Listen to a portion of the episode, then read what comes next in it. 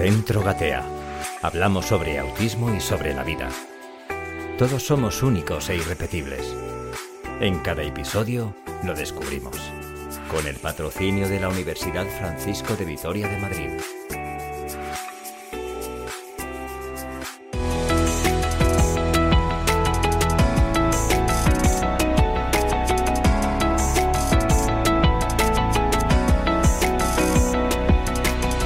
Saludos gateadores, gracias por acompañarnos otro programa más. Os invitamos a compartir este rato de formación, de información. Vamos a gatear. Yo saludamos desde la Universidad de Francisco de Vitoria. Marta, buenas tardes, saludos, Bueno, bienvenida. es que ya te vale. O sea, estábamos, ya llevamos un ratito hablando. y Yo he, he hecho un discurso maravilloso, no es por que a nuestros oyentes, por decir, el mejor discurso que he hecho desde que estamos Desde haciendo que estamos podcast. haciendo podcast. Vale, y después ya de un ratico, Que no he grabado. dice Raúl, que no estoy grabando. Que no que no Así que bueno, perdonadnos si nos estamos despiporrando todos. Es que dejado aquí Os vamos a contar un secreto, podcast. queridos amigos oyentes. Llevamos ya celebrando el Día del Mundial del Autismo durante muchísimas horas. Llevamos horas y horas La desde cabeza se nos hace mañana. agua Sí. y ya no sabemos Y si ya no le dio grabar. Comprueba que estás grabando porque yo si no ya no hablo más.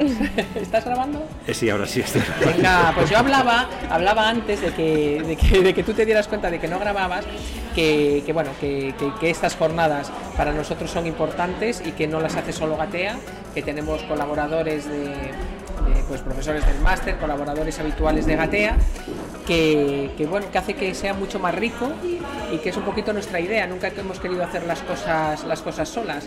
Y después también tenemos la suerte de que nos cruzamos o atraemos a gente muy entusiasmada con el autismo y que sabe mucho y que tiene más experiencia que nosotras. Y aquí te traigo a unas joyitas. Sí, sí, y además os voy a proponer a todos los oyentes que si os gustaría jugar con nosotros hoy. En este programa vamos a jugar virtualmente porque además el taller que nos han Qué impartido nuestros amigos Nos han dejado, es el único que nos han ¿Sí? dejado ver, Raúl. y participar, sí. El bueno, participar, me hubiera, gu- me llamaba- hubiera gustado tocar llamaba ahí. raro. Jugamos. Llamaba jugamos y después palabras raras todo el rato.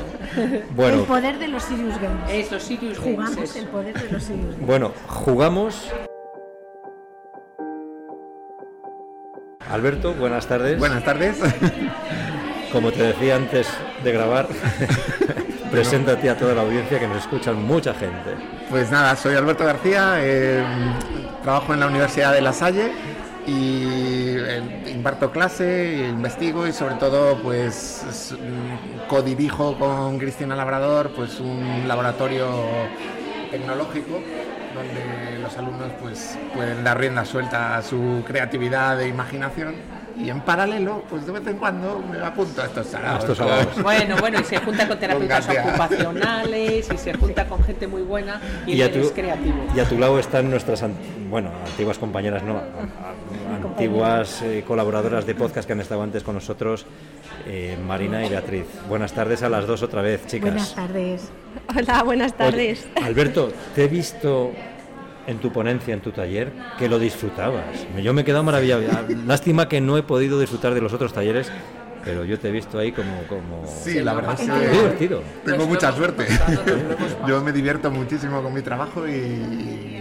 Vamos, es que juego, estoy jugando. si es que he venido a jugar con vosotros, no. Y has sacado no a gente para, para jugar, has sacado a gente Sí. del público para jugar. Sí. Bueno, ¿qué nos has presentado en, en este taller? Bueno, ha sido un taller cortito porque teníamos un tiempo limitado, pero mm, pues hemos traído un, la Nintendo Switch Labo. Se pueden decir marcas. Sí, Sí, luego este pasamos la podcast- factura de, Vale, vale. la publicidad y ya está. Lo acabo de Exactamente. pensar. O sea, sí, sí, tú en este podcast, mira, lo que tenemos que podemos decir lo que queremos, porque nos lo financiamos nosotros y la universidad. La universidad nos deja decir lo que queramos y desde luego Gatea nunca se ha puesto límite. Y hemos dicho cositas de todo y a la gente que no la ha sentado bien. Pero aquí decimos lo que pensamos. Vale, vale. Incluso aunque a mí no me guste lo que vayas a decir, puedes decirlo. Nuestra editorial No es libre. problema. Pues entonces he traído la Nintendo Switch Labo, que, que es un juego hecho con cartón, es muy sencillo, muy versátil.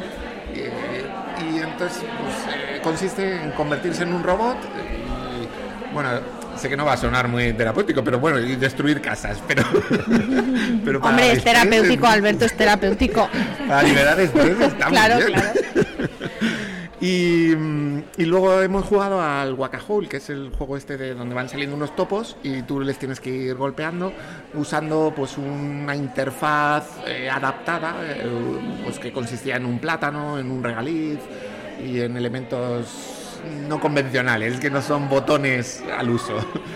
Y luego hemos hablado también, pues nuestra compañera Marina. Del Minecraft. Oye, ¿qué es eso del Serious Game? Un Serious Game es... Eso es muy serio. Sí, sí, parece mentira que lo de yo. Porque un juego que sea, un juego que sea serio es serio en, en, el objetivo primario. Es decir, eh, lo que busca un serious game es no, no, es solo el ocio, no es solo divertirse. Eh, es, incluso eso es secundario. El objetivo principal es algo más eh, importante. ¿no? Pues educar, por ejemplo, hay muchos serious games que son educativos, eh, hay serious games que son de rehabilitación. entonces, el, el, el objetivo realmente es rehabilitar o es enseñar. Lo que pasa es que se hace a través de un juego, entonces también pues, eh, tienes socio, te diviertes, y... pero el objetivo principal tiene que ser otro. Y encaminado hacia las personas con autismo. En este caso, pues eh, era un planteamiento de cómo podríamos modificar este juego para que sirviera para niños con autismo. ¿Y funciona? ¿Sirve?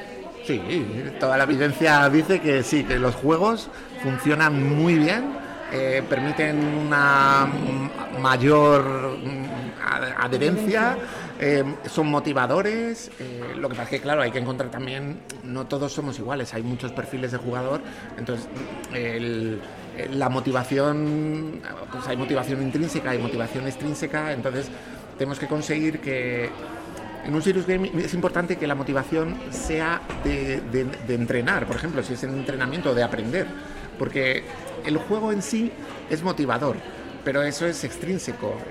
El juego porque me divierto, pero eso no ayuda a, una adherencia al tratamiento.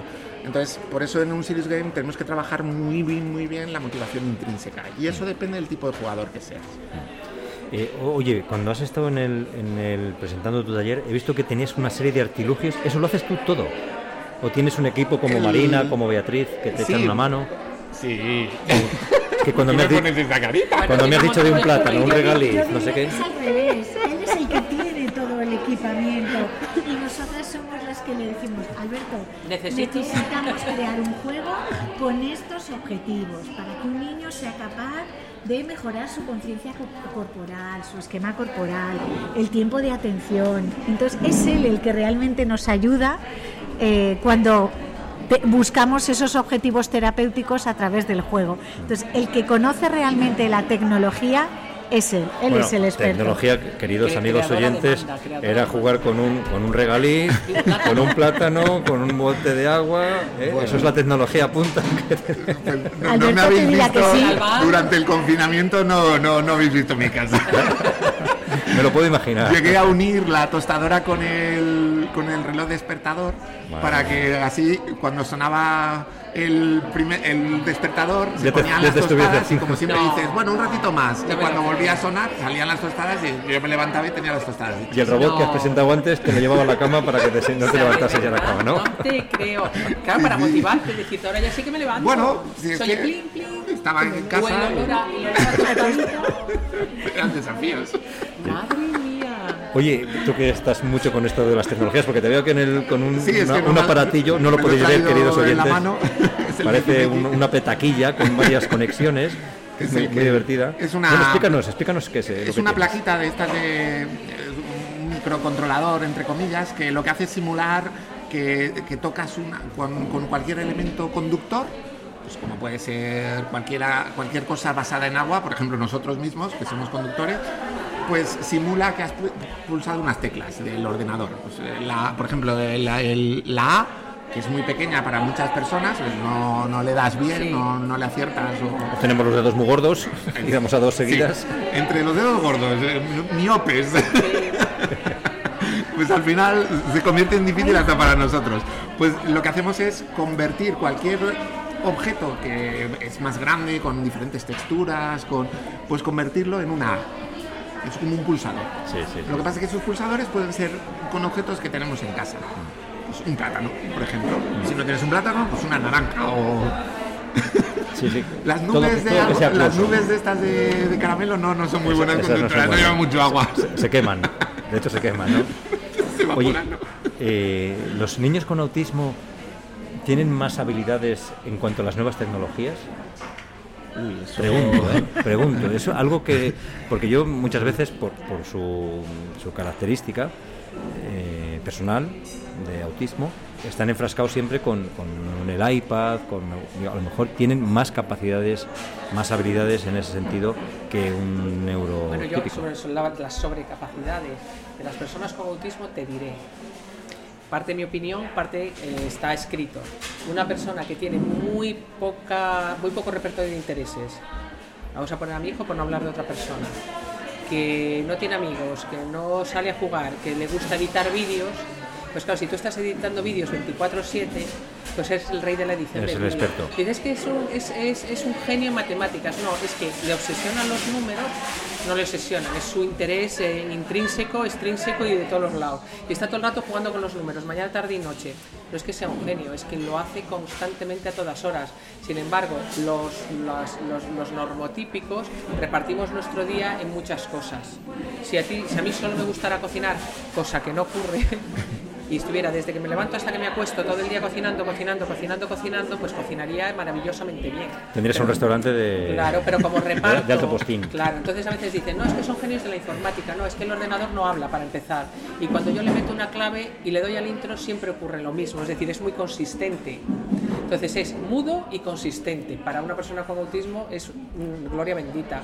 Con lo cual los que tienen esa afición pues meten muchas, muchas, muchas, muchas, muchas, muchas horas si ya los niños sin ningún trastorno están, si tú les das una maquinita, se olvidan del resto del mundo. ten en cuenta que, es contraproducente, probablemente. Puede llegar a serlo. Bueno, el neuropediatra nos dijo que hasta los 5 años ni media pantallita, porque afectaba al lóbulo frontal y afectaba las funciones ejecutivas, a teoría de la mente y a todo en niños normotípicos. Pantallitas de 0 a 5 años dijo que él, como neurólogo, no las recomendaba. Pues ahora estamos con 40 nosotros con los móviles colgados que nos Pero vemos. las funciones ejecutivas, las que están, están, Raúl, ya, no, ya no podemos hacer más. Pero que un día nos va a pillar el autobús cuando estamos la El cerebro del niño todavía se está desarrollando y les estamos dando ahí una inmediatez a cada estímulo que no es, que no es nada bueno. O sea, tú Alberto estás, perdona, que te he interrumpido, No, no, además eh, luego hay que hacer una transferencia de, de lo que se trabaja, digamos, en ese entorno virtual, hay que hacer una transferencia al, mundo real. Entonces, y eso es muy difícil porque una persona, por ejemplo, que no puede caminar, eh, pues eh, resulta que en un videojuego puede hacer de todo, volar, caminar, saltar, correr. Y luego cuando vuelve al mundo real, pues es como, ostras, me quedo allí, me quedo en el mundo virtual. Porque frustra frustra. Esa transferencia es muy complicada.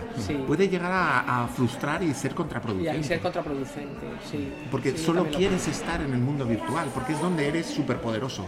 O sea que, hay una línea delgada en, en, en, lo que es positivo y puede ser contraproducente. hay que tener, muy, tener mucho cuidado en eso. O sea, no, no, es, no, es, no, es, no es agua para todos. Es que eso hay que hacer una buena evaluación y ver con quién y qué. Y luego, como hemos hablado muchas veces, cada niño autista, cada persona con autismo es un mundo y ahí se tendrá que valorar. Supongo que tú también te dedicarás a esto, de oye, yo sé que mi videojuego no puede ir destinado a ciertas personas, ciertos Yo, por ejemplo, siempre trabajo, pues, por ejemplo, con BEA o con GATEA, porque yo necesito saber dónde están esos límites. Claro. Y, esos límites son de cada paciente, de cada, persona, de cada niño, de cada... Entonces, Em, yo luego lo, que hago es poner la tecnología al servicio de, esas necesidades, no al revés. no es porque Alberto tenga un nuevo juguete, a ver qué hacemos para usarlo. Sí, es lo que decía Bea. Nosotros tenemos una necesidad y vamos al mago Alberto a decirle, Alberto, tenemos una persona con estas necesidades y nosotros le decimos, bueno, mi hija me dice, Paula me dice, tú eres consciente, a veces me oye hablar con Alberto y dice, pero tú eres consciente, mamá, de las cosas que le pides. Es que tú sueltas por esa boca. Pero lo hace, ¿eh? Y después que lo hace, claro, es que lo único que hace es reforzar mi, mi, mi, mi locura. Entonces le digo, oye, que es que tenemos un chico en Gatea que no sé qué tal. Ay, empieza a reírse y dice, déjame que piense, pues luego así, pues luego así, pues luego así. Vale, vale, luego te llamo. Y a las 11 de la noche o a las 12, o hay días a las 12 de la mañana, bueno, te dice, a, las oh, a, las, sí, a las 2 de la mañana, de la mañana. esta noche, y me dice, ya lo tengo, ya sé cómo hacerlo. Y dices, ¿cómo es posible? Tiene una cabeza brillante, eso es cierto, y tiene la inteligencia suficiente para saber que eh, él es eh, una, el que fabrica herramientas en función de las necesidades de las personas con las que Beatriz y, Gatea tratamos. ¿no?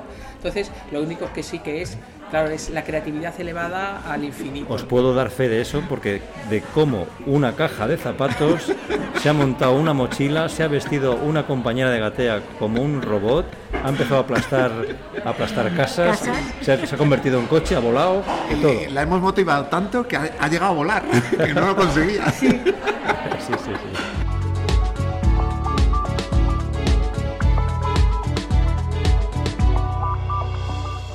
Tienes que estar dándole ahí vueltas y vueltas. Es, muy, es un trabajo muy imaginativo, es hay que estudiar mucho, pero es un estudio eh, controlado, es decir, eh, es divertido.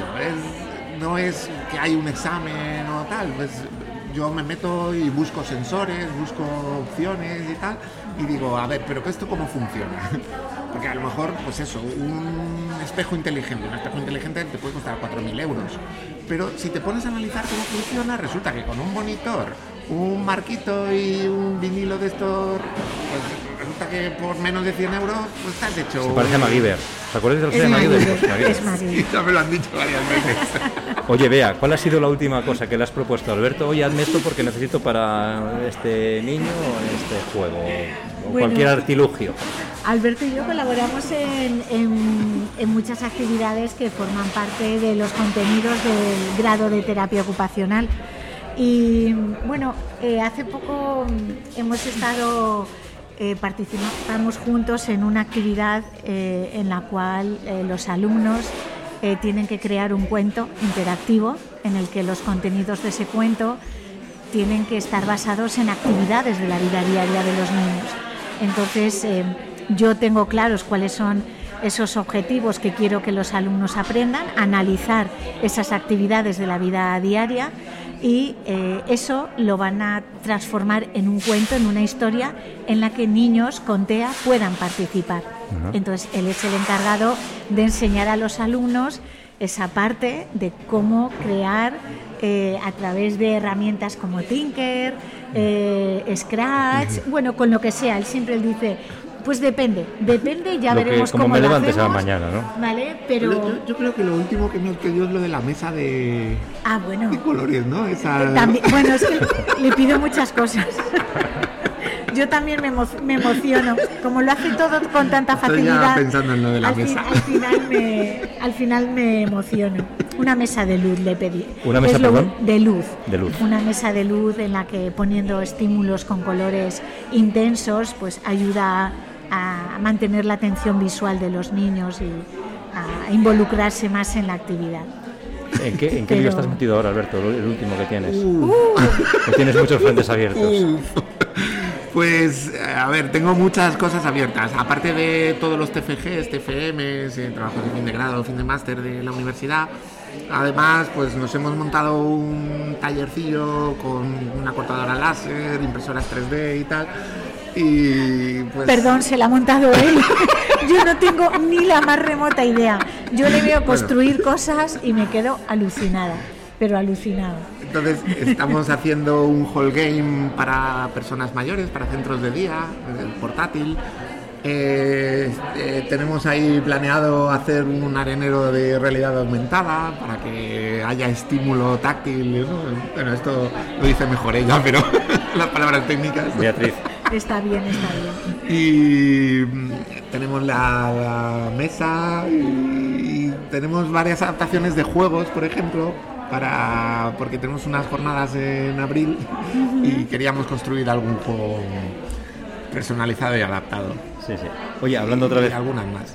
del mundo del autismo, ¿creéis que estas tecnologías, los serious games, eh, serían fundamentales que estuviesen presentes en colegios, en las TEAS, en las familias? Yo creo que sí.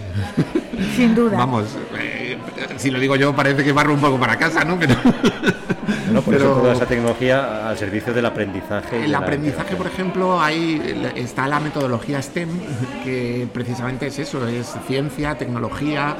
Entonces, eh, tiene muchísimos beneficios, se aprende mucho, aunque sea solo programando, por ejemplo, o construyendo, o dando salida a ese tipo de, de creatividad eh, se, potencian muchísimas, muchísimas habilidades que, Es que en el fondo tecnología es eso, es, la, la, etimología es logia, que es ciencia, conocimiento, y tecno, que es habilidad. Cuando pensamos en tecnología pensamos en un ordenador, en algo enchufable, pero es que un libro es tecnología, o fue tecnología, nueva tecnología. Ahora sigue siendo tecnología, pero ya no lo catalogan de nuevo, pero bueno. Entonces, eh, claro, si unimos los conocimientos con las habilidades, la tecnología es brutal para, para enseñanza. Se pueden desarrollar muchísimas... Además permite que cada niño, que es un mundo y un mundo propio, eh, se exprese y manifieste pues aquello que le gusta y cómo le gusta construir o aprender incluso, porque ellos pueden participar, gracias a estos, a los Sirius Game, puedes participar en tu propio aprendizaje, ¿no? Del flip classroom. ¿Y los juegos manuales? El parchís, por ejemplo. Los, Lego, estos que se hacían. Bueno, como entremos en el Lego. No, a ver, Y no queremos hacer publicidad, ¿eh? Soy un fan de Lego. Tengo la casa llena de maquetas. He ido a. Me fui a Londres y, me escapé al, a Legoland. A Legoland. ¿Has visto la película entonces? ¿Cómo la? Las. Las. Las películas. Las películas eh, de hecho, en Legoland eh, está en, Windsor. Eh, entonces llegué, no encontraba el parque y me acerqué a los guardias y les dije, oiga, perdón, ¿dónde está? Bueno, en un inglés correctísimo que no voy a, no voy a reproducir. entonces le pregunté a los guardias que dónde estaba Legoland. Entonces, claro, me miran y, miran el palacio de Windsor, ¿no? Que estaba justo detrás. Y me dicen, ¿sabes que Legoland es para niños, no? Y digo, pues sí, ya. ¿Y qué te pues crees que soy yo? Un niño con barba. Las caras son de peluquería. Un niño con barba. Y digo, bueno, pues es para allí.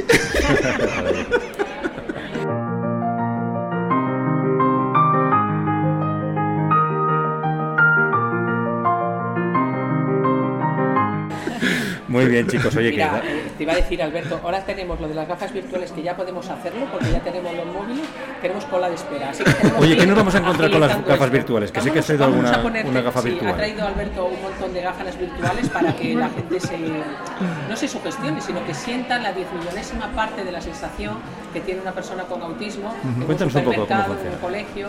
Bueno, las, a ver, la, eh, la realidad virtual es la taxonomía de la realidad virtual está muy confusa, ¿no? La gente no clasifica bien, no, no hay un estándar. Entonces, eh, cuando la gente habla de realidad virtual, se le llena la boca y, a veces es muy confuso, porque hay estudios, por ejemplo, hay muchos estudios que usaban la, la antigua Nintendo Wii y tenían beneficios en rehabilitación, en ciencias de la salud y demás. Pero ¿qué ha pasado? Pues que esa ya no se fabrica. Y ahora usamos la Switch o, la PlayStation o cualquier otra. Y entonces, claro, como la Wii en algunos casos era realidad virtual y en otros no, pues ¿qué ha pasado? Que cuando se quiere transferir lo que se había aprendido a hacer con la Nintendo Wii a, por ejemplo, unas gafas inmersivas, pues no se puede. ¿Por qué? Porque estamos hablando de realidad virtual diferente. Son, entonces, hay, hay un problema con la realidad virtual y es que es muy confusa. Eh, por ejemplo, para es más barata la realidad aumentada, porque la realidad virtual te tienes que montar un universo completo. En la realidad aumentada puedes hacer uso del entorno real y meter elementos eh, interactivos que son virtuales. A ese respecto, además, eh, ahora hay gafas de realidad mixta que nos permiten eh, que los elementos virtuales interactúen con, la, con el mundo real.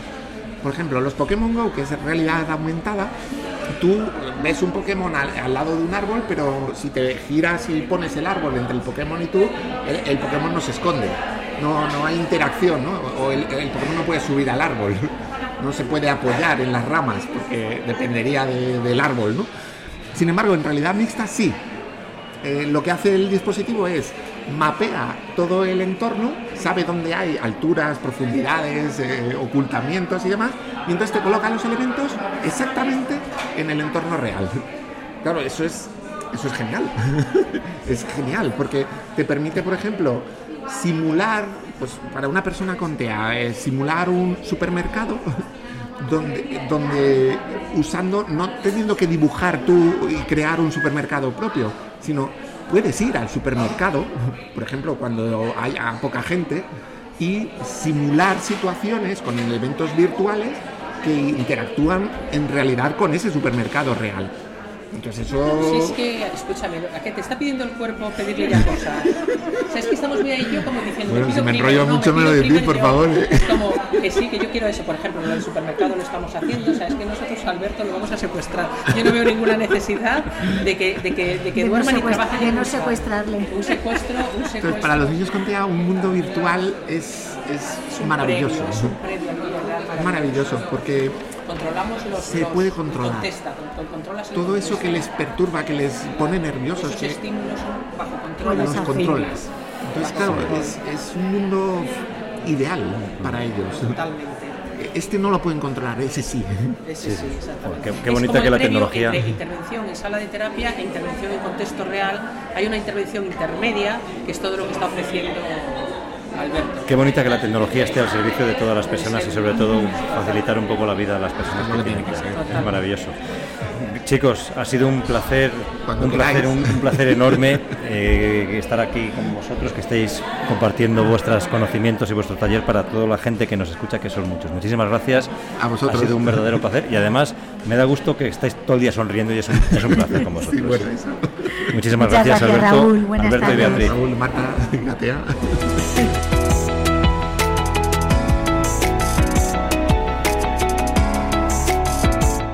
Muy bien, pues nada, queridos amigos, eh, vamos a ver si, viene Marta, que la, la- necesito para despedirnos, porque estamos ya acabando, eh, lamentablemente, este Día Mundial de la- del Autismo, que lo hemos pasado estupendamente, hemos aprendido muchas cosas, ha sido un éxito de convocatoria porque ha habido mucha gente a interesarse de los Serious Games que, nos ha contado Alberto, del taller de lenguaje y comunicación, sensoriales, emociones.